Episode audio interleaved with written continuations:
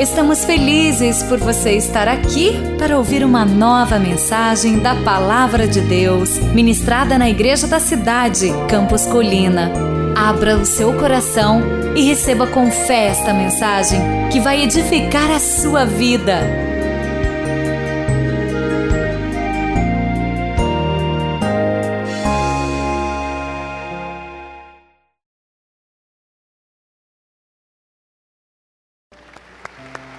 Pode sentar. Deus é tão bom. Você que nos visita hoje pela primeira vez, seja muitíssimo bem-vindo. Você está na igreja da cidade Campos Colina. Nossa igreja se reúne em São José, aqui no campus sede, mas também em outros sete campos aqui na cidade de São José dos Campos. Você pode também visitar. Entra no nosso website e saiba os outros endereços. Mas Aqui é o nosso campus principal, temos uma estrutura maior, restaurante, estacionamento, um espaço especial para as crianças de 0 a 12 anos. Então, realmente estamos muito felizes de você estar aqui. Você que nos visita pela primeira vez, seja muito bem-vindo. Você que nos acompanha pela internet, fique conosco até o final da nossa transmissão. Se você entrou e não pegou esta folha, que é o esboço para anotar as mensagens, você pode pegar para que você anote. Entre uma anotada e outra, você pode fazer de leque também. É também dupla utilidade, ok? Você pode fazer isso. Se você não pegou, então pegue para você anotar os principais pontos da mensagem. Estamos nessa série e hoje teremos a quarta mensagem desta série. Também eu queria te fazer um convite para você participar conosco de uma parceria. Esse aqui é o jornal o Vale, é o principal jornal da região do Vale do Paraíba que tem sede em São José. Eu escrevo nesse jornal já há muitos anos, hoje mesmo saiu um artigo meu no jornal, e nós estamos fazendo uma parceria com eles para poder levar uma informação muito importante para a nossa cidade. A partir da semana que vem vai sair um caderno toda sexta-feira no jornal chamado Inspire Sua Vida. Inspire Sua Vida.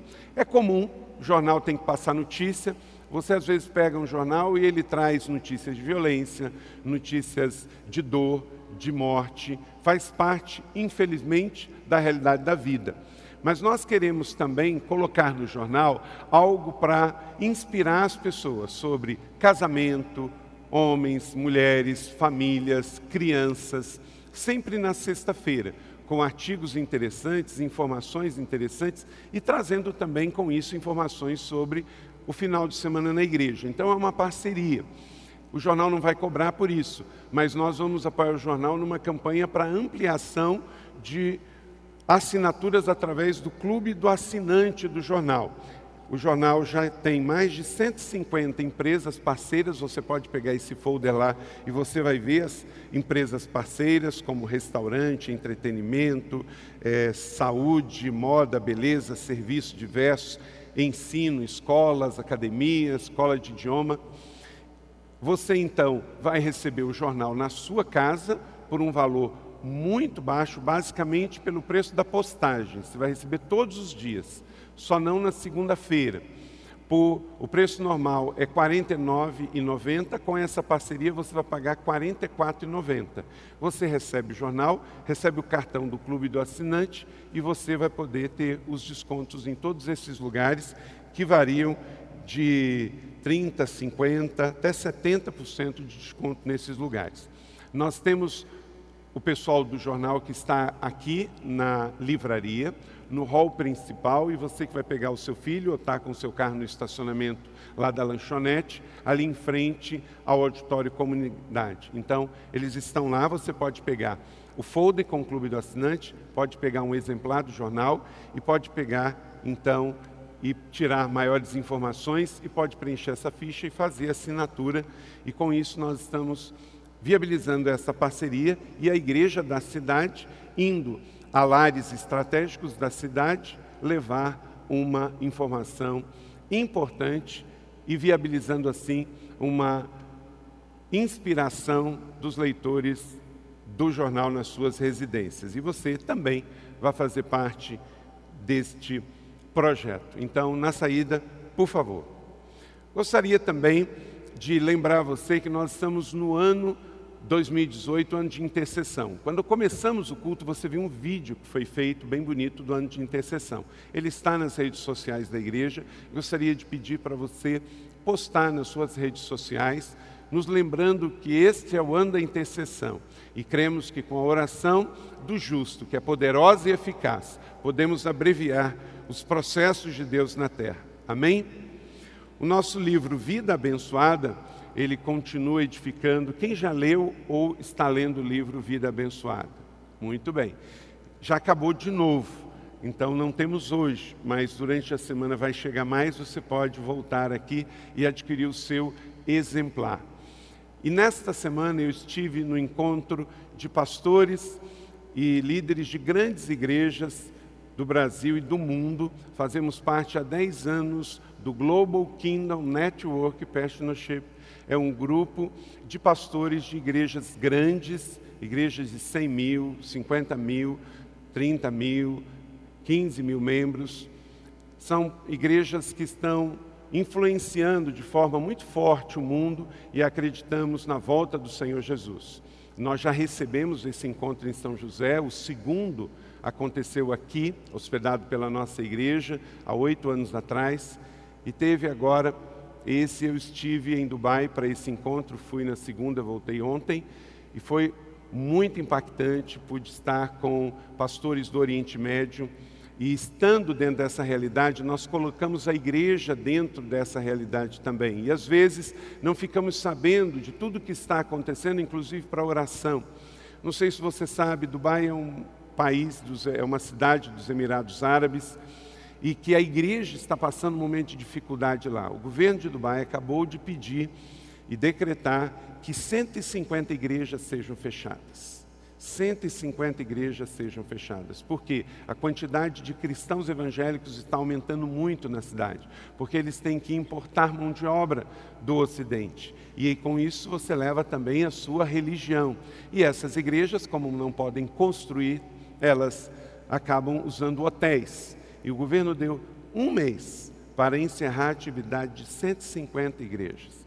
O pastor que nos recebeu lá, um pastor americano, tem uma igreja de 5 mil pessoas que funciona em três hotéis. Como é que você dispensa 5 mil pessoas de uma hora para outra assim? Então, é necessário estarmos orando sobre isso também. E lá pude encontrar quem? O autor do livro, o pastor Robert Morris ele que tinha dois anos que não ia à reunião do Global Kingdom porque estava doente. E eu pude dar um abraço nele e dizer que a nossa igreja estava fazendo uma campanha. E ele ficou muito feliz e eu pedi para ele gravar uma saudação. Então você que tem sido abençoado com o livro, ouça essa saudação do pastor.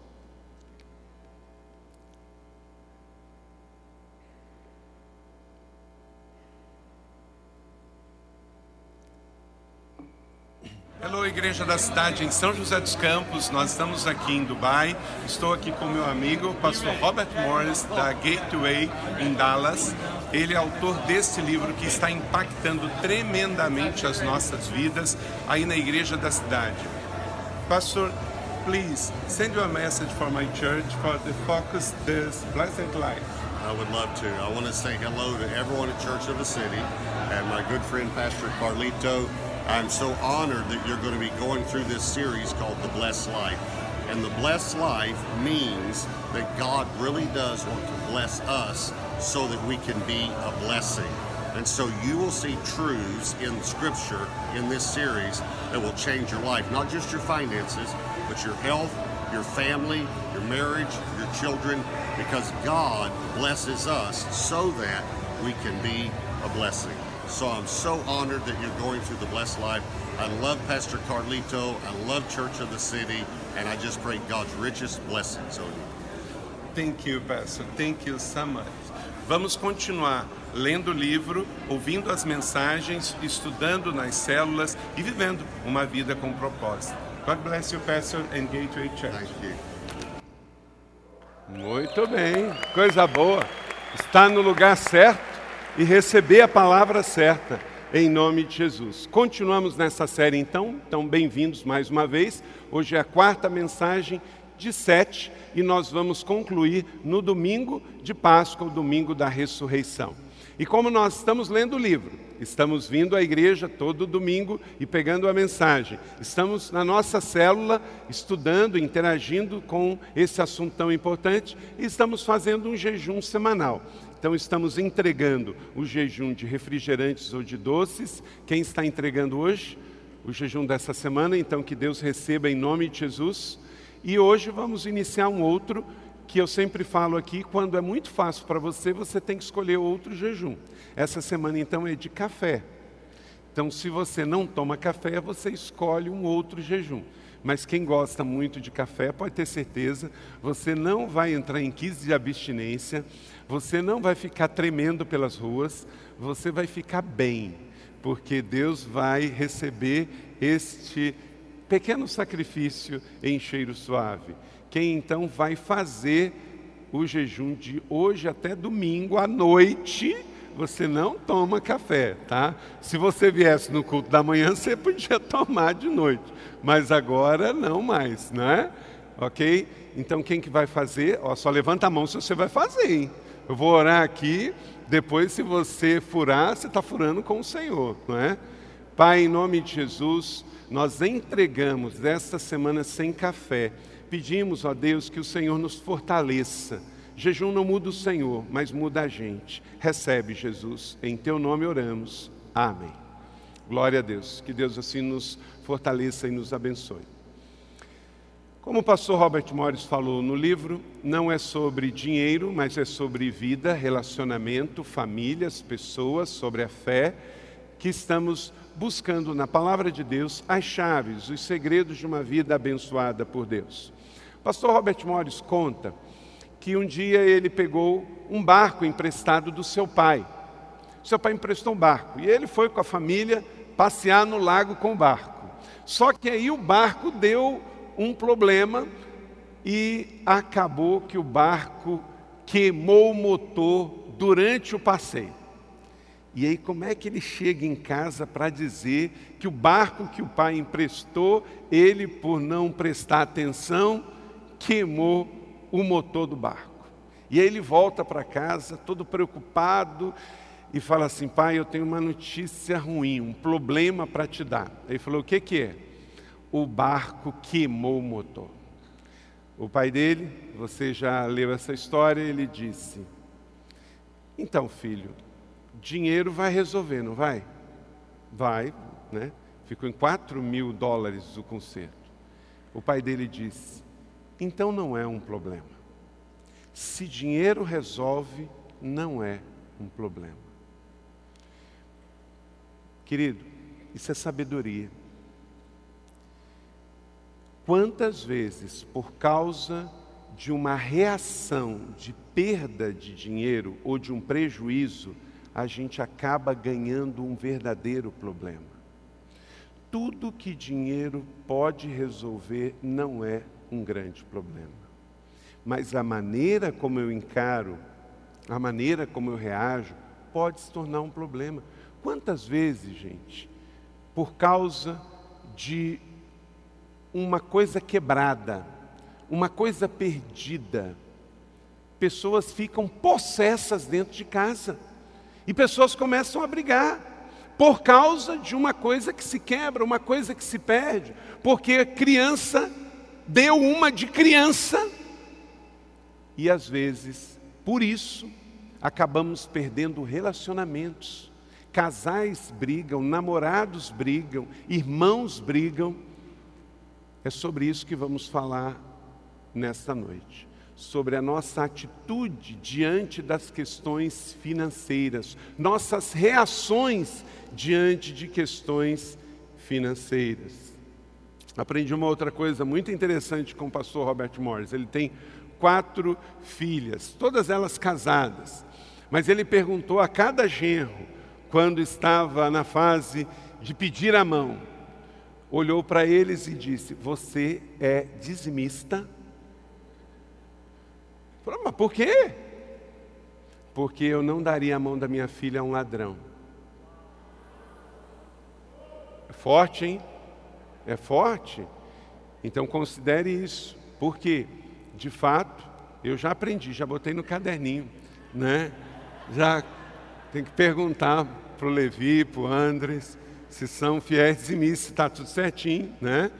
E de, mas aí eu também vou ter o reverso, porque eu tenho dois meninos, e aí os pais das minhas futuras noras vão também poder perguntar, não é? Então, ensine seus filhos a isso.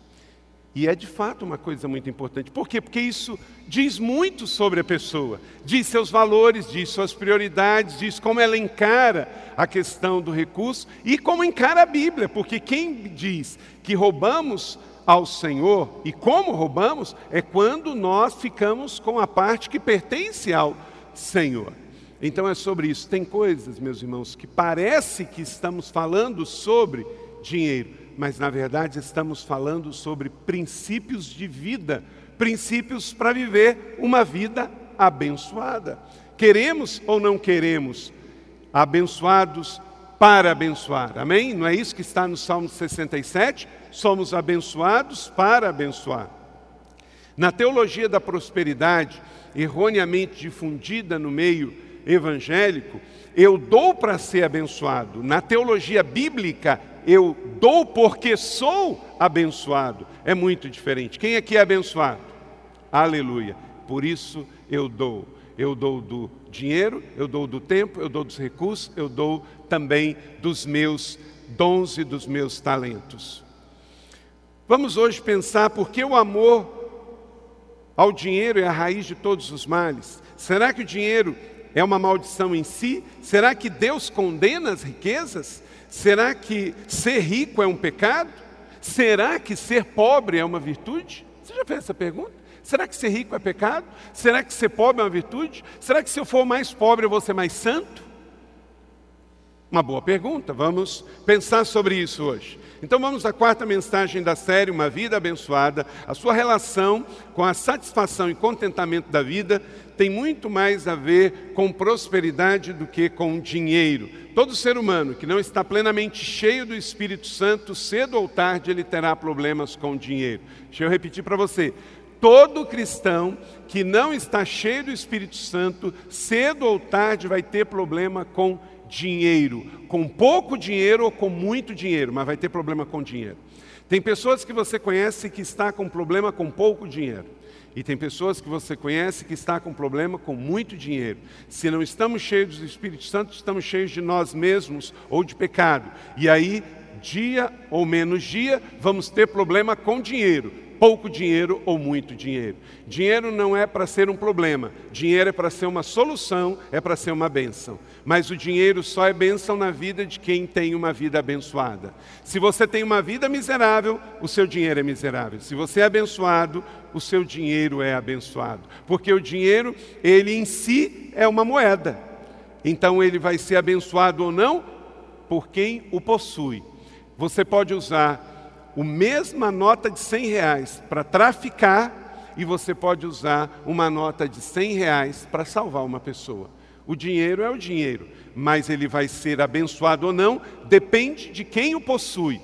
Porque, na verdade, o dar não é sobre o que eu tenho, mas é quem tem o meu coração. É isso que faz toda a diferença.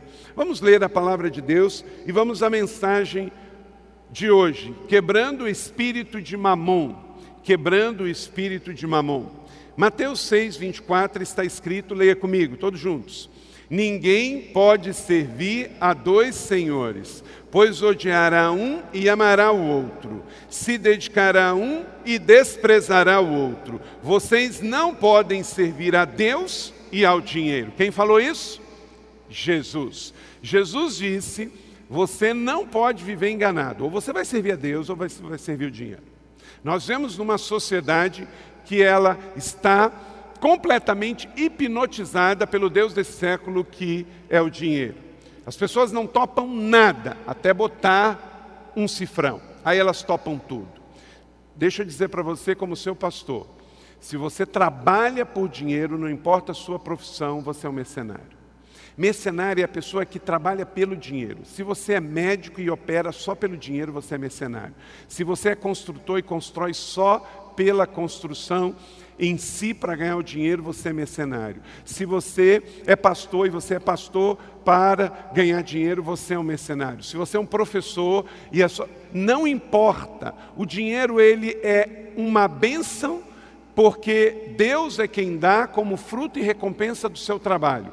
As Escrituras diz: digno é o trabalhador do seu salário, ganhar o provento, fruto do seu trabalho é de Deus, é bênção. Você merece o que ganha e eu espero que você ganhe menos do que você vale. Pegou aí? Espero que você ganhe menos do que você vale, que você possa sempre estar colocando que a sua vida é muito mais poderosa e muito mais valiosa do que aquilo que você ganha, porque ninguém aqui está à venda. Amém? Mas você tem que ter esta convicção pessoal. Eu estou trabalhando, eu estou servindo as pessoas. Não importa a sua profissão, você não pode trabalhar por dinheiro, você trabalha porque Deus te deu uma habilidade, você estudou, você tem uma profissão. E fruto de você exercer essa profissão, você ganha o seu dinheiro. Mas você não trabalha por dinheiro. Há uma grande diferença entre as duas coisas. E aí por isso o Senhor Jesus foi direto: você não pode servir a mim e ao dinheiro. Quer dizer, quem trabalha pelo dinheiro não serve a mim.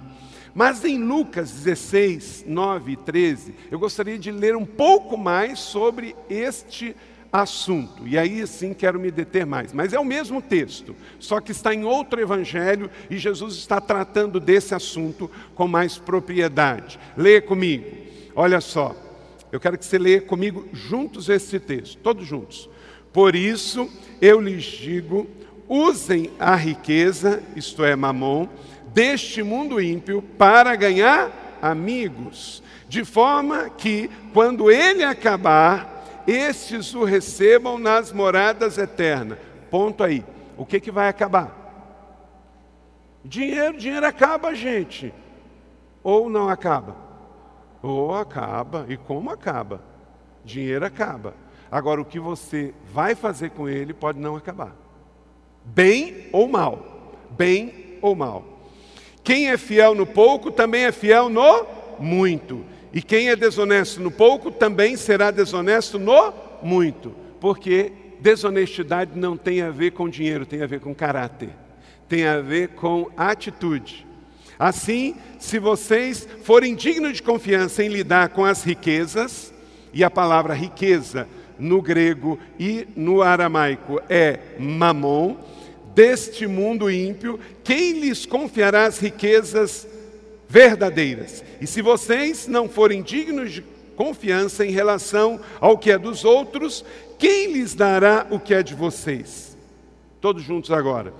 Nenhum servo pode servir a dois senhores, pois odiará um e amará o outro, se dedicará a um e desprezará o outro. Vocês não podem servir a Deus e ao dinheiro. Que o Senhor abençoe e que esta palavra definitivamente esclareça tudo em nossa mente.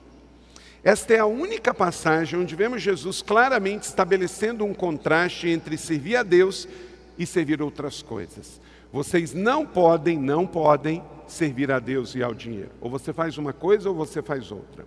Mas, nesta passagem do Evangelho, falou a palavra mamon. Nas Bíblias traduzidas recentemente aparece dinheiro, moeda, real, dólar, euro. Mas no sentido original aqui é mamon. Vamos lá, escreva aí. Quem é mamon? Primeira coisa, quem é mamon? Mamon é uma palavra aramaica que significa riquezas ou dinheiro. E da onde vem isso? O aramaico era falado na Síria e que vem da antiga Assíria. E ele era um deus, um deus da riqueza. As pessoas tinham ídolos e entregavam sacrifícios pagãos ao deus Mamon para que pudessem prosperar. Faziam oferendas, botavam em postes ídolos. Jesus não estava se referindo apenas riquezas nesta passagem, mas ele estava se referindo a este culto a Mamon, uma entidade espiritual. Quer dizer, ou você adora ao Deus eterno, o Deus de Israel, por mim, como o mediador entre Deus e os homens, ou você adora a Mamon, a sua própria riqueza. Agora deixa eu te falar uma coisa. A Síria, que vive um caos até hoje ininterrupto, a Síria nunca teve paz na vida. E o caos hoje, eu estive com um pastor sírio essa semana, que vive na Alemanha, e ele estava me falando, ele morava em Alepo, ele tinha uma igreja em Alepo, nunca mais pôde voltar. Deixa eu dizer uma coisa. A Síria está onde era a Síria. Na Bíblia, aonde foi construída a Torre de Babel, na Síria. E eles queriam ir para aonde com a Torre de Babel? Para o céu. Ir para o céu é um convite de Deus a todos os homens, não é? Quem é que vai para o céu? Mas nós vamos para o céu por meio de quem? De Jesus. Porque ele morreu na cruz pelos nossos pecados, então Jesus é o acesso até Deus. Ninguém vai ao Pai senão por Jesus. Então nós vamos para o céu, é um desejo de Deus, mas nós já sabemos quem carimbou o nosso passaporte. Está carimbado com sangue vermelho de Jesus. Já os babilônicos queriam ir para o céu, mas eles queriam ir pela força do seu punho, do seu braço. Então vamos construir uma grande torre, a Torre de Babel, e vamos chegar até o céu. Então eles queriam ser o próprio Deus. Eles queriam ser o próprio caminho. E quem é o caminho? Jesus é o caminho. O que que Deus fez? Deus trouxe confusão no meio deles. Aí eles, um pedia água, outro vinha com pedra, outro vinha, um pedia cimento, outro vinha com palha. O que, que aconteceu com a torre? Parou e desabou. Quando eu estou querendo conquistar prosperidade com a minha própria força, quando eu quero ficar rico pela minha própria força, o que que via de regra vem? Espírito de confusão. Espírito de confusão. Gente, é impressionante. É a mesma entidade que opera no meio dos homens, que operava no meio dos homens lá na Babilônia quando construíram a Torre de Babel, e nos dias de hoje também é o mesmo mamon. Gente, quantas vezes uma família está bem, está em paz? Irmãos que se falam há 30 anos, se relacionam, aí morre alguém da família que tinha dinheiro, o dono do Bradesco, depois de morto, teve que ser exumado, porque a família se desentendendo com a questão financeira. Então, quantas famílias que viviam bem, até o patriarca que tinha o dinheiro morrer, e depois a família entrar num caos, numa confusão, havendo ódio, briga e até assassinato entre famílias por causa do dinheiro, por causa de mamon. Quando o homem quer alcançar a glória sem ser por Deus, o espírito de confusão toma conta. Aqui na terra hoje acontece a mesma coisa. Eu quero trabalhar, trabalhar, trabalhar, eu quero enriquecer, enriquecer, enriquecer, fica cego, perde a saúde, perde relacionamentos, vem um espírito de confusão, arrebenta com a família. O que adianta, disse Jesus, você ganhar o mundo inteiro e perder a sua alma? nós vamos ver nesta palavra de hoje que Deus não tem problema com o dinheiro, mas Deus tem problema com o pecado. Deus tem problema com a atitude. Quem governa a sua vida, quem governa os seus negócios, quem é dono do seu dinheiro. Porque você não pode deixar que esse espírito de confusão entre na sua vida, entre na sua casa, entre nos seus negócios, e daqui a pouco, por causa de dinheiro, está todo mundo se odiando dentro de casa. Então, esse é Mamon, que foi denunciado por Jesus, que vem matar, roubar e destruir.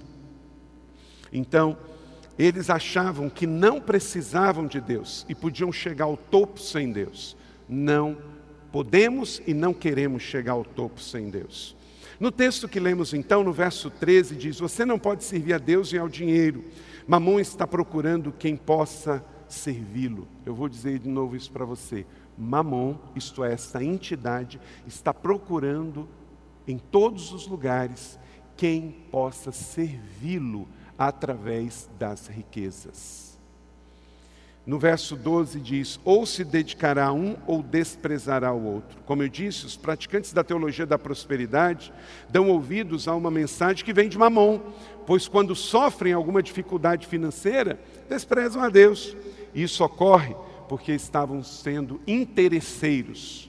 Nós somos fiéis a Deus. E a despeito do que Deus vai dar ou não, somos gratos e estamos de tanque cheio e gratos porque Ele já fez tudo. Amém? O que Ele quiser fazer mais, somos agradecidos. Mamon, como uma entidade, ele promete o que não tem. Quantas vezes pessoas chamam outros para negócios e prometem mundos e fundos? Desconfie, muito cuidado. Mamon oferece às pessoas identidade, segurança, significância, felicidade, alegria, paz, mas ele não tem, como é que ele vai oferecer? Lembra quando ele fez isso com Jesus? O demônio disse: Olha, se prostrado me adorar, eu te darei tudo. Ele não é dono de nada, como é que pode oferecer? Ele não pode dar o que não tem. Tem pessoas que assim também o agem oferecendo, seduzindo cristãos. Então avalie muito bem se você não se tornou um workaholic. Vai trabalhar, trabalhar, tem aquela historinha, né? De pessoas que passam a vida trabalhando para no final da vida ir pescar. Mas pode pescar agora. Se você equilibrar bem, inclusive tirar o seu sabático, o seu dia de descanso. Querido, você não pode ter vergonha de dormir. Tudo bem, não precisa dormir 12 horas. Mas dormir as suas seis, sete ou oito horas, você pode e deve dormir porque o seu corpo precisa de descanso. Você não pode ter orgulho. Não, eu não, eu trabalho sete dias por semana. Está tendo orgulho do pecado? Deus fez um dia para descansar, é um dia para não tomar decisões. Você precisa das suas férias e deve tirar as suas férias. Então, você pode e deve prosperar, mas dentro dos limites de Deus, respeitando os sábados, respeitando o dízimo, respeitando o trabalho, respeitando o descanso e tendo o sono dos justos. E como diz o Salmo 3, deitar, dormir e acordar, porque o Senhor o sustenta. Amém? Então, Mamon é o infeliz, ele oferece o que não tem. Se você tivesse mais dinheiro, você poderia ajudar mais pessoas. Já viu essa história? Você poderia ajudar mais pessoas. Mas será que você tem ajudado com o que você tem? Porque é doce ilusão. Deus não vai te pedir mais do que você tem.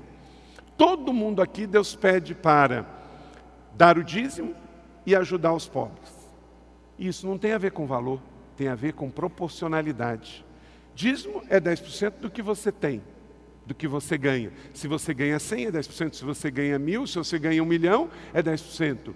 E ajudar é conforme também cada um a sua realidade. É proporcional. Deus não vai te pedir nada que você não tenha para dar. Como o Speed acabou de cantar, os cinco pães e os dois peixinhos. É o que você tem na sua mão. Dinheiro nunca será uma solução para os seus problemas. Deus é a solução para os seus problemas. Amém? Diga comigo: dinheiro não é solução para problemas. Deus é solução para os problemas. Guarda isso definitivamente no seu coração. Porque se dinheiro for uma solução para os seus problemas, dinheiro é o seu Deus. E é por isso que Jesus diz: não pode servir a Deus e ao dinheiro. Quem soluciona os seus problemas é Deus. Você ora para quem? Para Deus. E Deus provê o recurso para você solucionar aquela situação. Mas vem do Senhor. Senão você vai dizer: o dinheiro é meu pastor e nada me faltará. Meu dinheiro que estás nos céus, obrigado pelo pão de cada dia. Mas você não ora assim, porque Deus é o seu refúgio, Deus é a solução. B. O dinheiro é o mal em si? O dinheiro é o mal em si? Não. Veja o verso 9, o que está escrito. A riqueza deste mundo ímpio. Jesus está se referindo a um espírito que está estabelecido sobre dinheiro. Pense na sua conta bancária. Sobre o dinheiro que está lá, repousa o espírito de mamon ou o espírito de Deus? Como ganhamos esse dinheiro? Diz se esse dinheiro repousa sobre o espírito de Deus ou seu espírito de mamon. E como gastamos esse dinheiro também. Então, pense bem, o que você tem pertence a quem? Em última instância. Você já consagrou na mensagem da semana passada, e se você não veio, por favor, ouça a mensagem da semana passada em áudio ou em vídeo. Mas, como Jesus, que morreu como primícia de Deus, por seu Filho único e primogênito, ele foi dado por Deus, e Jesus santificou toda a humanidade, foi o dízimo, a oferta primícia da redenção, e todos nós fomos beneficiados com a morte vicária de Cristo, a entrega de Deus, também, quando eu entrego o meu dízimo, santifico todo o restante. Você olhando para o seu recurso, ele está primiciado. Eu posso dizer para vocês, minha mãe me ensinou a ser dizimista. Não foi a igreja que me ensinou a ser dizimista. A minha mãe me ensinou a ser dizimista. A igreja só reforçou o que minha mãe ensinou. Se você for na minha casa, tudo que você vê está primiciado, está dizimado, não tem nada. Não pode ter, porque se eu tiver uma coisa dentro de casa que foi comprada e eu não dizimei, então aquilo pode atrair problemas para a minha vida. Eu não quero.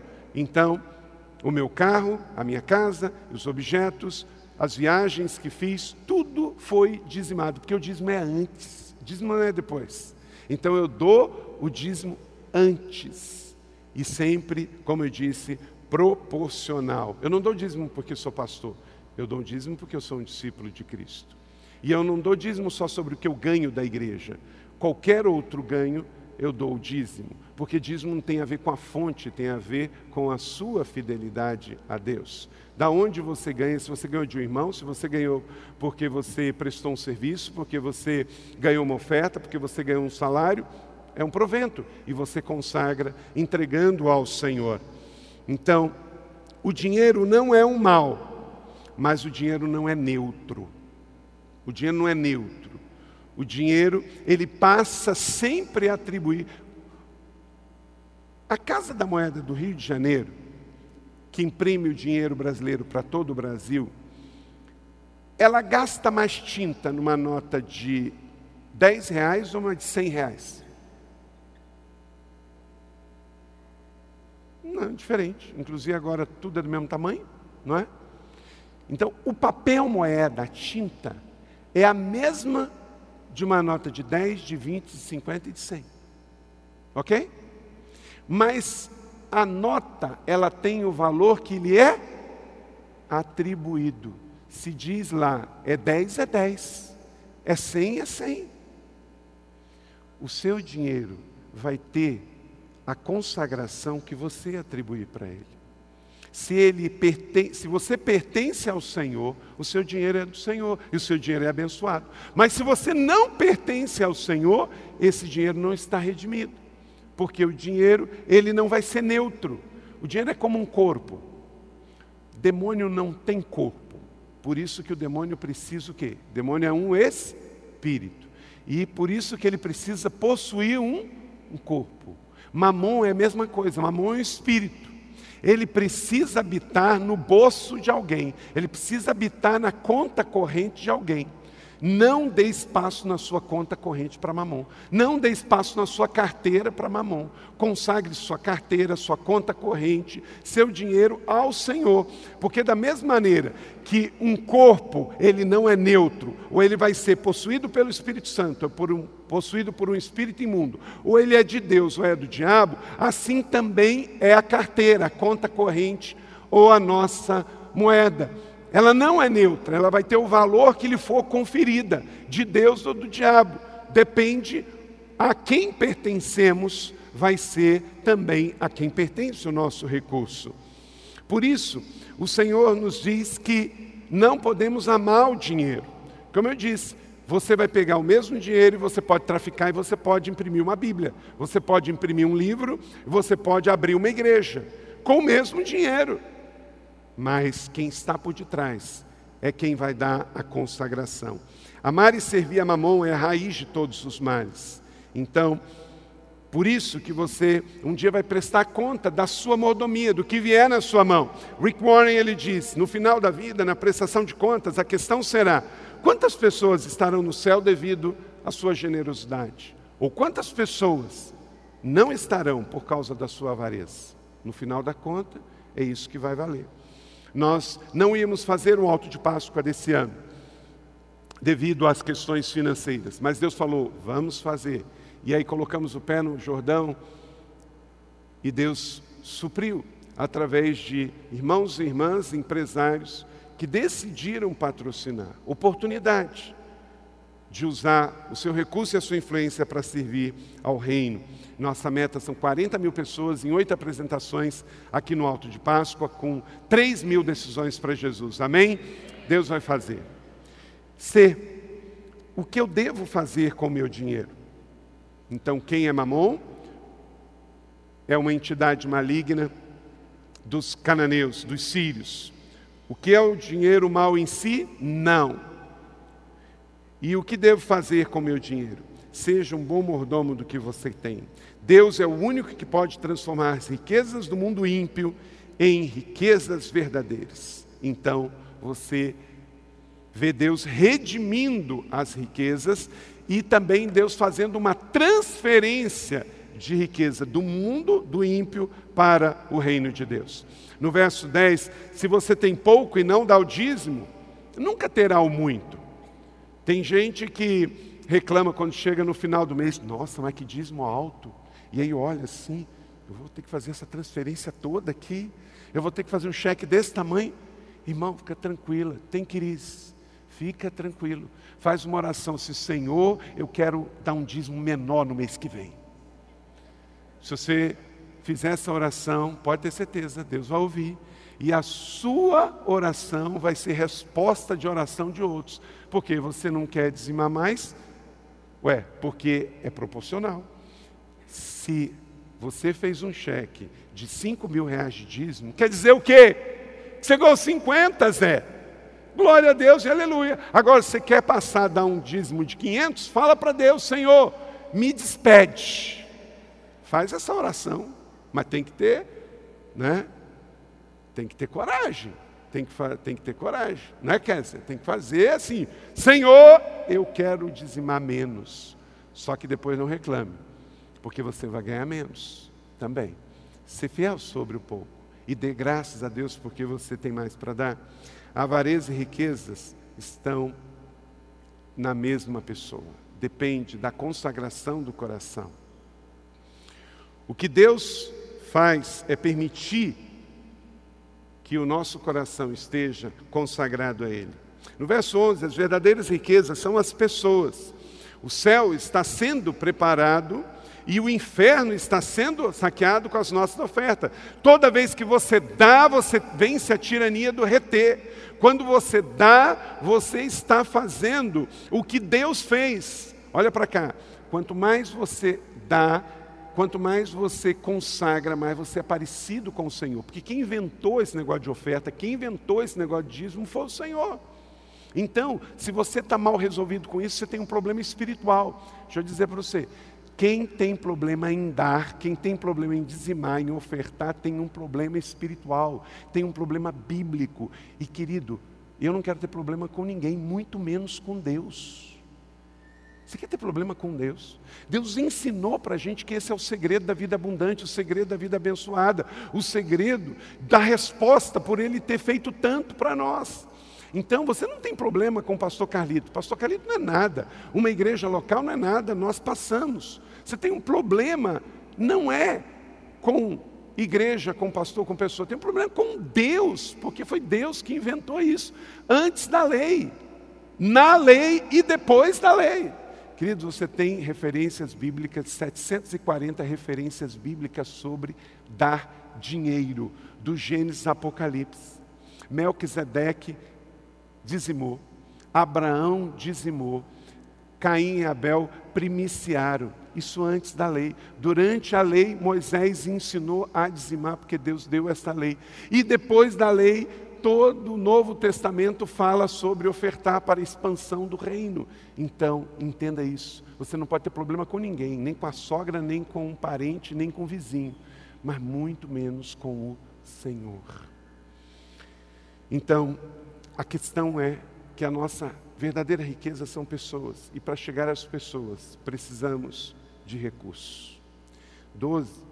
Se você não é fiel com o dízimo que pertence a Deus, como Ele pode te dar mais? Como é que você quer ter mais? Ninguém aqui, ninguém, não tem uma pessoa aqui de sã consciência que dá um trabalho para alguém e a pessoa faz um trabalho porco, ruim, e você dá de novo. Só se você for muito otário, que eu espero que não seja. Tá? Tem gente que fala assim: ah, não, mas crente é bobo. Para lá. Bobo é bobo, crente é crente. São duas coisas diferentes. Você não é bobo, você não é nenhum otário, você não é nenhum idiota. Você é uma pessoa inteligente e você tem que cuidar dos recursos que Deus te deu. Então você contrata um serviço, se a pessoa fez um bom serviço, você vai fazer o quê? Você vai dar um outro serviço. E vai dar o quê? Mais. Deus, Ele é o pai da inteligência. Ele te dá um recurso, você administra bem. O que, que ele vai fazer? Ele vai te dar mais. Agora, se você não administra bem, é como os dons. Ele diz que ao que é fiel, ele dá mais dons. Ele contou uma parábola para ilustrar isso. Quem é bom mordomo de um dom, ele dá outros dons. Quem não é, ele retira o dom. Retira o dom. Por quê? Se você fizer mau uso do dinheiro de Deus, Deus vai botar esse mesmo dinheiro na mão de quem faz bom uso. É transferência espiritual de recursos. Porque Deus não pode, de maneira nenhuma, perder o próprio recurso que Ele mesmo criou. Ele quer ver o avanço do seu reino na terra. Então, se você está sendo bom mordomo, ele diz: servo bom e fiel, entra no leito do teu Senhor. Não importa quanto que você tem, você vai prestar contas a Deus do que você tem. Amém? Pegou? Agora, entenda o seguinte: se Deus te deu, Ele quer que você cuide disso sempre com muito critério. Vou te dar cinco princípios, anota aí no esboço, você entendendo a soberania de Deus, que tudo é do Senhor, tudo é de Deus, porque Deus é. Quando Jesus termina a oração do Pai Nosso, o que, que ele diz no final? Teu é o reino, o poder e a glória para todos sempre. Amém. Isso me faz lembrar de uma história. Meus filhos eram tudo pequenininhos, eles estão quase maiores do que eu, mas quando inaugurou aquele McDonald's ali da 9 de julho, drive-thru, eu entrei com o meu carro e eu não comprei as batatinhas para mim, mas comprei para cada um deles. E os quatro estavam lá dentro do carro, e aí você sabe, né? Pode não ser a coisa mais saudável do mundo, mas aquele cheirinho daquela batatinha frita, né? Kelly ama. E aí aquilo encheu o carro. Aí eu virei para trás e falei assim, mas não falei o nome de nenhum dos quatro. Eu falei assim: me dá uma batatinha aí.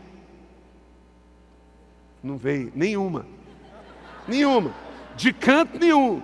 Tinha quatro potes de batata lá dentro e não veio nenhuma, Luciano, nenhuma. Aí eu pedi de novo, pode me dar uma batatinha aí? Não veio. Aí eu parei o carro e falei assim: para, eu sou dono dessas batatinhas todas. Essas batatinhas tudo me pertence.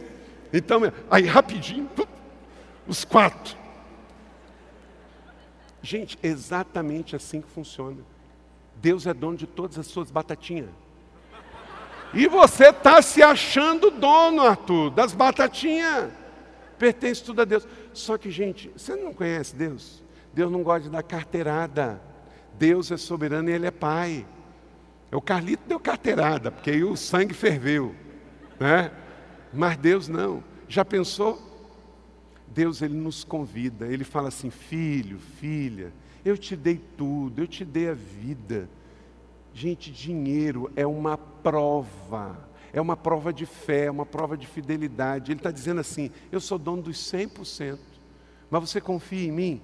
Então me devolve 10, fica com 90 e você vai ver. Ele diz: faça a prova de mim. que no mês que vem você vai ter para tudo porque bota em primeiro lugar a minha vida e os meus preceitos, e você terá uma vida abençoada. É uma questão de confiança. Confie no Senhor. Deus é o dono do nosso negócio, é o dono da nossa vida, é o dono da nossa família. E quando eu dizimo, eu estou dizendo, eu confio no Senhor, e isso redime todo o restante. Amém? Como quebrar a influência de mamão cotidianamente? Escreva aí, proteja a sua vida dos ataques. Ele vai atacar, ele vai atacar como ele já está perdido, ele já está no chão. Efésios 6, 12 e 13. Pois a nossa luta não é contra pessoas, mas contra poderes e autoridades. Preste atenção: poderes e autoridades, dominadores do mundo de trevas, contra forças espirituais do mal nas regiões celestiais. Por isso, vistam toda a armadura de Deus, para que possam resistir ao dia mal e permanecendo firmes e inabaláveis depois de terem feito tudo. Então, proteja-se dos ataques, porque ele vai atacar. No livro Derrote Mamon, do querido filho pastor Fabiano Ribeiro, se você não leu, deve ler, ele diz que ele ataca duas coisas em particular. Você vê isso com mais detalhes no livro. Ele ataca, escreva aí, sua espiritualidade. O diabo vai atacar a sua espiritualidade, colocando dúvidas na sua vida. Você entende, ouve a voz de Deus, aí você vai fazer e vem o espírito de dúvidas, dúvidas na sua espiritualidade. E ele ataca as suas emoções suas emoções. Nós temos um pai, e um pai, ele consegue discernir os seus filhos. E os seus filhos conseguem discernir a voz do seu pai. Tem gente que fala assim: não, eu não vou dar, não. Eu não Deus não, não apareceu para mim para pedir. Deixa eu dizer uma coisa para você. Se você é um filho que não reconhece a voz do seu pai, você é um filho muito ordinário. Eu não preciso ver minha esposa, meus filhos, para saber se eles estão falando comigo. Eu posso estar num outro cômodo, longe, que se a minha esposa falar comigo, eu vou ouvir. E eu sei qual é a voz dela. Se os meus filhos chamam por mim, eu, sei, eu não preciso vê-los, eles não precisam estar na minha frente. Vocês falam assim, pai, eu já sei quem é. Não é assim? Toda vez que Deus te pedir algo, você, se é filho, se é filho, você sabe se a voz é dele. Porque um filho reconhece a voz do pai. Agora deixa eu te dar uma dica muito simples se vem de abundância, de generosidade, vem de Deus. Porque o diabo, ele não é generoso, o diabo não é bom. Se vem de amor, se vem de generosidade, se vem para repartir, se vem para doar, vem de Deus, vem de Deus. Porque o diabo não dá nada para ninguém, o diabo não dá nada para ninguém. Se você ouve duas vozes, uma é de generosidade, outra é de avareza, você como filho já tem que discernir de onde vem e quem que está dando isso. Se você é um filho, o seu pai vai falar com você e você vai distinguir claramente qual é a voz de mamão, qual é a voz do seu pai, qual é a voz de Deus, qual é a voz do diabo. Você sabe, no fundo, no fundo, você sabe, porque você é filho. A grande questão é que às vezes filho fica ouvindo o pai falar, o pai pega e fala, filho, aí ele fala, aham, estou indo. Espera um pouquinho. Daqui a pouco. Quem tem filho que já ouviu esse tipo de voz? Parece que Deus também já ouviu isso da gente, já ouviu isso dos seus filhos. Ele pede: vem aqui, estou indo. Me dê isso aqui, daqui a pouco. Não é? Então, proteja a sua vida dos ataques de Satanás. Ele vai tentar e as armas estão aí. Ele ataca a sua espiritualidade, suas emoções. Resista a amar o dinheiro. 1 Timóteo 6,10. Eu disse domingo passado: o dinheiro que é de Deus não ficará com você. De uma maneira ou outra ele vai embora. Você precisa saber que o dinheiro e a mão não são sinônimos. O dinheiro não é meramente mal. O que a Bíblia ensina é que o amor ao dinheiro, a raiz do dinheiro, O amor ao dinheiro é a raiz de todos os males, enfatiza isso. O motivo pela qual não podemos servir a Deus e a Mamon ao mesmo tempo é porque o espírito de Mamon é oposto ao Espírito Santo de Deus. Mamon diz para reter, acumular. E Deus diz para dar, repartir e semear. Quantas vezes, quando entesouramos, perdemos? Mamon é egoísta e Deus é generoso. Então você pode discernir de onde vêm as vozes.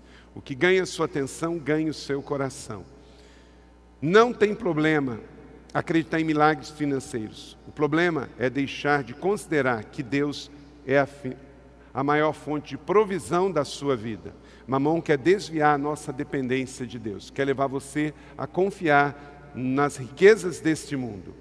Quando começamos a pensar que a maior parte dos nossos problemas pode ser resolvido por dinheiro, isso é um mau sinal. Isso é uma influência de mamon na nossa vida. Ah, mas se eu tiver dinheiro, tudo vai ser resolvido.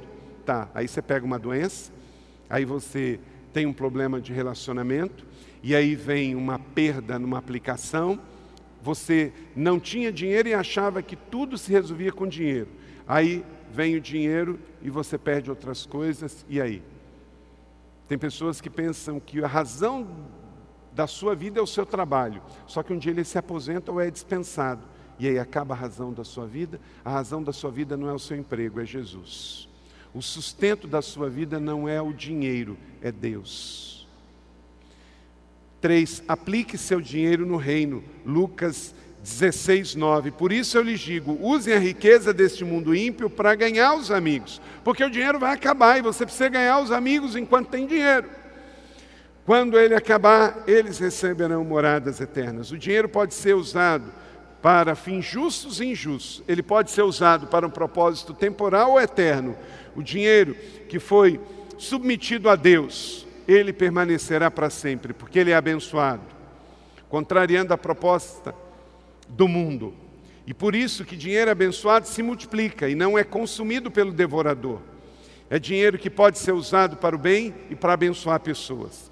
Segundo essa passagem bíblica, devemos usar os nossos recursos para aquilo que é eterno, porque isso é eterno e não vai passar. Assim como Jesus transformou água em vinho, ele pode transformar dinheiro em almas. Em Mateus 6, 19, 21, ele diz: Não acumulem para vocês. Esse é o ponto. Acumular. A pessoa quer ser sempre mais, mais, mais, mais, mais, mais, e ele não para, ele fica hipnotizado por isso. E ele vai cedendo a mamão. O diabo odeia ofertas inspiradas no Espírito Santo, porque elas ampliam o reino de Deus e diminuem o reino dele. O diabo não quer de jeito nenhum que o seu dinheiro seja abençoado e multiplicado. Ele quer estrangular o seu dinheiro que você deu duro para ganhar. Cada real consagrado é um míssil contra as investidas de Satanás na terra. Cada, cada real consagrado é um míssil contra as investidas de Satanás na terra. Quarto, seja fiel em todas as estações da vida. Lucas 16, 10 e 11. Quem é fiel sobre o pouco, também é fiel sobre o muito. Porque não existe isso. Ah, quando eu tiver muito, eu vou ser mais fiel. Isso não existe. Se você rouba papel sulfite da sua empresa e um dia houver uma oportunidade de desviar um milhão, você vai desviar um milhão. Porque tudo depende da atitude do coração. Deus está procurando pessoas a quem Ele possa confiar mais.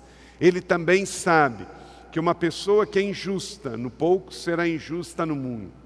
Os cristãos que enganam-se com pouco também se enganarão com muito.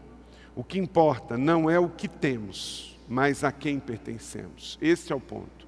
Importa não é o que temos, mas a quem pertencemos. Quem é o dono do meu coração? Quem é o dono da minha canção? Se permanecermos, se pertencemos a Deus, o dinheiro que temos, na verdade, é dele também. Diga comigo, eu pertenço a Deus e o meu dinheiro é dele também. Então, ele pode pedir. E a hora que ele pedir, você vai dar.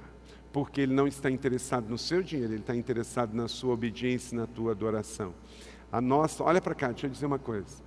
a nossa obediência pode levar-nos a um lugar onde a nossa fé não pode nos levar. Muitas vezes, gente, nós temos fé para dar um passo. E damos o passo pela fé. Temos fé para dar um segundo passo. Mas existem situações que eu não tenho essa fé para dar esse passo. Então eu digo para Deus: Senhor, eu não tenho essa fé, mas como o Senhor está falando para fazer, eu vou fazer. No mundo é ver para crer. Na fé cristã é crer para ver. Então eu digo, Senhor, sob a tua palavra eu lanço. Gente, aquela história de Jesus com Pedro lá na Galileia. Gente, lança a sua rede no lado direito. O barco era o mesmo, o lago era o mesmo, a rede era a mesma.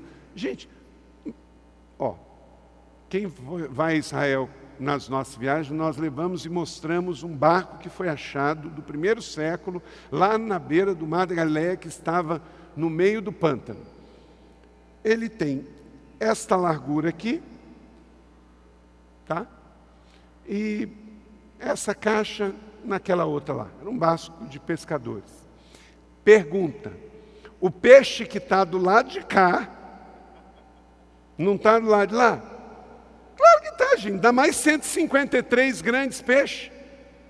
O peixe estava em tudo quanto é lugar ali. Mas uma grande diferença. O peixe vai estar onde Deus mandar ele estar. Pedro falou assim: vou pescar. Deu aqueles cinco minutos e foi pescar. Diz que jogou tarrafa a noite toda e não pescou nada. Ele jogou, jogou do lado de cá e não pegou nada. Aí tem um barquinho de dois metros, o peixe passando para lá, passando para cá. Ou você acha que o peixe ficou só do lado de cá? Eu tenho fé suficiente para saber que aquele peixe andou tudo aquele lá. Mas Pedro falou assim: sob a tua. Olha, Senhor, eu já joguei a noite inteira do lado de cá, mas como o Senhor está mandando, eu vou jogar do lado de lá. E o resultado foi 153 grandes peixes. Então, faça do jeito de Deus, Ele é responsável pelo que Ele manda fazer. Amém? Cinco e último, e é fundamental. Querido, isso aqui vale ouro. Vou dizer uma coisa aqui: vale ouro. Por isso, uma vida abençoada. Muitos princípios que estamos tendo. Gente, no nosso processo de formação, não é só no discipulado cristão o que a gente vai aprender que é importante, mas tem coisas que a gente tem que desaprender. Na formação religiosa nossa, nós fomos aprendendo de pessoas bem intencionadas, mas eles deram o que eles tinham, eles deram o que eles sabiam, mas era limitado. E por vezes recebemos pães velhos por causa disso. E Deus quer dar pães novos. Então você tem que ter uma metanoia, uma mudança da mente, tem que tirar a mente da velha Roma, da velha Grécia e revestir-se da mente do Pentecoste, a mente do Espírito Santo, a mente do Monte Sião, a mente de Jerusalém, a mente da Cidade Santa, a mente onde Deus se revela.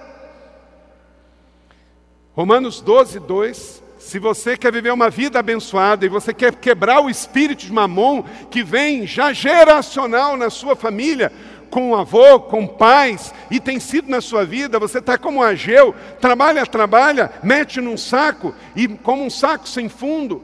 Deus está querendo virar a sua vida em 2018 e trazer uma vida muito mais do que uma vida com dinheiro, mas uma vida abençoada e próspera.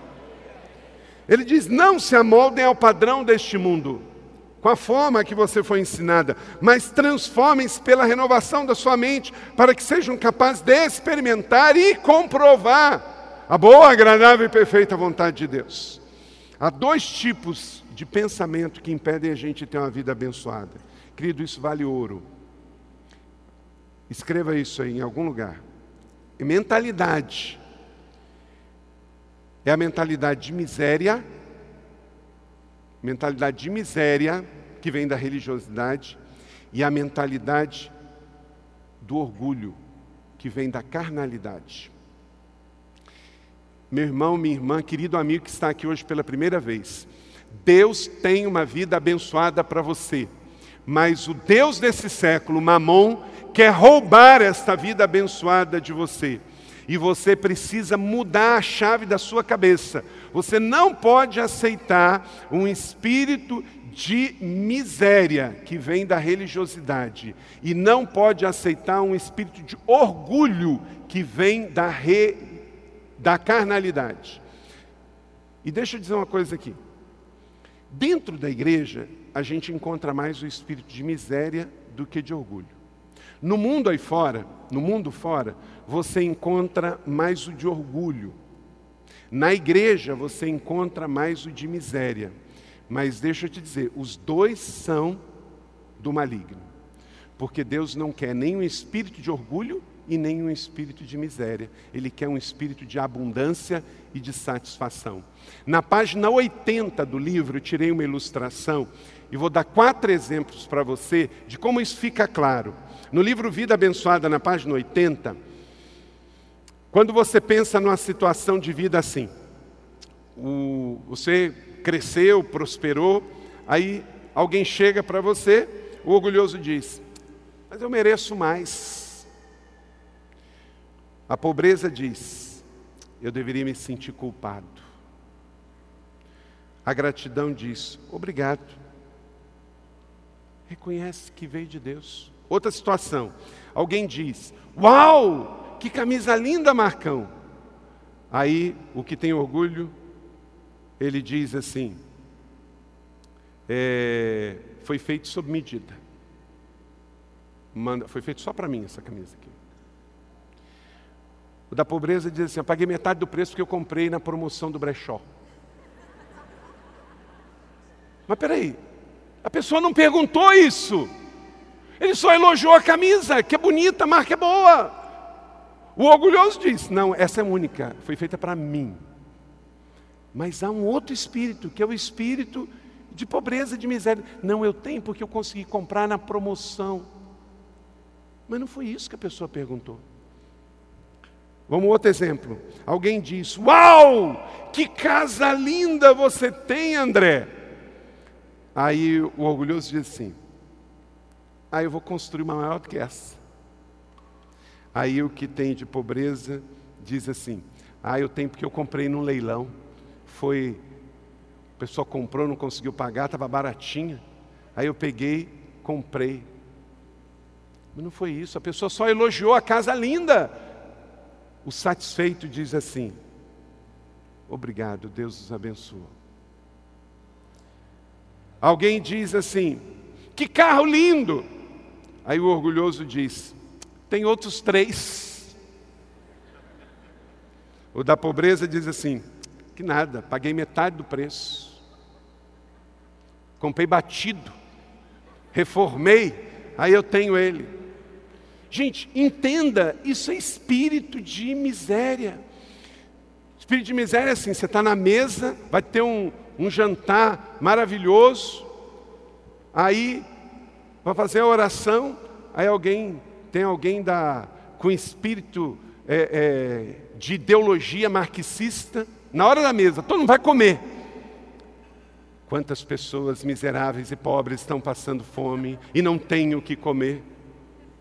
Aí todo mundo estava animado. Meu irmão, se você é ofertante, você ora e se importa, você ajuda também com o que você tem. Você só pode ter consciência culpada se você nunca divide do seu se você não reparte com o pobre. Jesus, ele ia em festas, Jesus, ele fez o seu primeiro milagre em um casamento, e o seu primeiro milagre não foi para transformar comida, foi para transformar água em vinho, nos mostrando que Jesus se importa. Jesus se importa. Então é claro, se você vive na ostentação e você não se importa com quem não tem e nunca reparte, você está em pecado. Mas se você trabalha, você gera para que outras pessoas tenham, você gera emprego, você doa de si, você vê alguém com necessidade, você reparte do seu. Que consciência pesada você tem se você está sentado na sua mesa e vem uma oportunidade de um banquete, o Senhor nos diz, lá em Isaías 1,19, que o fiel, o obediente, comerá do melhor desta terra. Você não pode ter consciência pesada, fruto se você é uma pessoa fiel a Deus. Porque Deus conhece o seu coração e não atribui culpa a ninguém. Meu irmão, eu estava ouvindo esse pastor, o pastor Robert Morris, essa semana lá em, em, em, em Dubai. Ele disse assim: toda vez que me vem um espírito de medo, eu não aceito, porque medo não é de Deus. Se você não tem certeza que é para tomar aquela decisão, ore.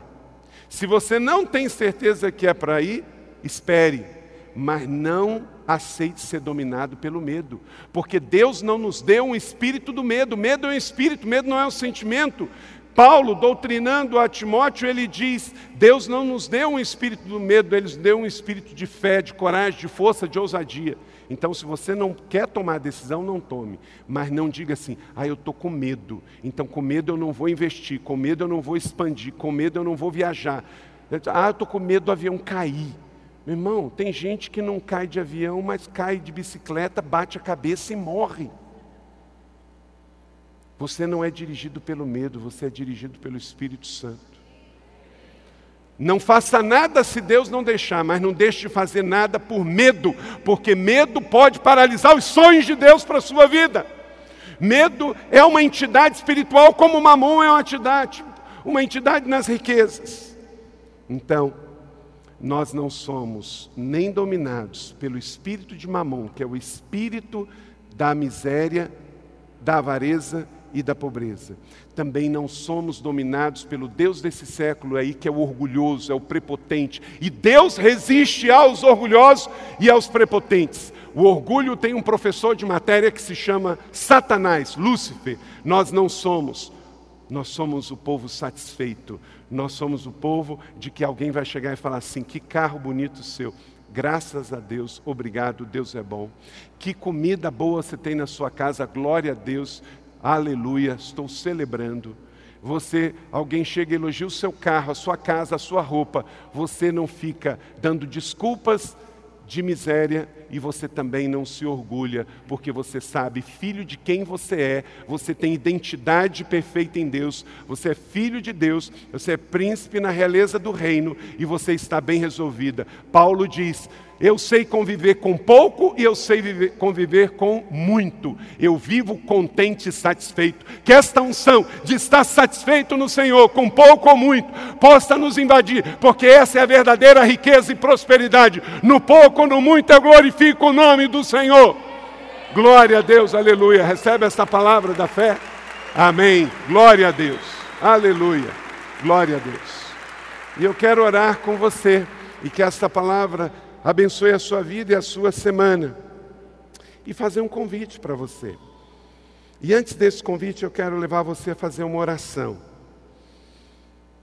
Em Deuteronômios 8, 18, diz assim: leia comigo. Mas lembre-se do Senhor, o seu Deus, pois é Ele quem lhe dá a capacidade de produzir riquezas. Uau! Glória a Deus! Quem disse que riqueza vem do inferno? Essa nós não queremos, Mamon não é dono de nada. Mas Deus dá, está escrito na palavra, e que você receba. Deus dá capacidade de produzir riqueza. Em nome de Jesus, que você produza essas riquezas para você, para sua família, gerando renda, abençoando a sua casa. Você, dona de casa, gere riqueza para a sua família. Você, marido, você, mulher, você, empresário, você, empregado, gere riqueza produzir riqueza, confirmando. Olha só, quando você gera riquezas do rei, você está confirmando a aliança que ele jurou aos seus antepassados. Gente, não está escrito que a bondade, a misericórdia do Senhor nos seguirão todos os dias das nossas vidas. É promessa de Deus. Não é a derrota, o fracasso e a miséria que nos seguirão todos os dias das nossas vidas. Quero convidar você a fazer uma oração muito séria e depois dessa oração quero fazer o convite. Se você entendeu o princípio de Deus revelado nesta noite, faça essa oração. Querido Pai Celestial, todos juntos, perdoe-me por ser egoísta, orgulhoso e invejoso, perdoe-me por dar ouvidos a mamão e reproduzir a mentalidade de miséria e orgulho. Decido que a partir de hoje, eu não ouvirei a voz de Mamon tentando me seduzir. Decido, meu Deus, que você é meu Pai amoroso e abundante. Eu sou seu filho amado e de nada me faltará. Você é a minha verdadeira fonte de provisão. Então, em nome de Jesus Cristo, eu peço para levar embora toda influência maligna de Mamon, que ainda está em mim, na minha família e nos meus descendentes. Ajude-me, deste dia em diante, a ser dizimista fiel ofertante generoso e atento primiciador para o reino de Deus, no nome de Jesus. Amém. Que Deus faça prosperar essa palavra no seu coração e na sua descendência, em nome de Jesus, e que não volte vazia, que seus filhos e seus netos comam da sua fidelidade. Você acabou de ouvir uma mensagem bíblica da Igreja da Cidade em São José dos Campos. Se esta mensagem abençoou sua vida, compartilhe com seus amigos em suas redes sociais. Obrigada e que Deus te abençoe.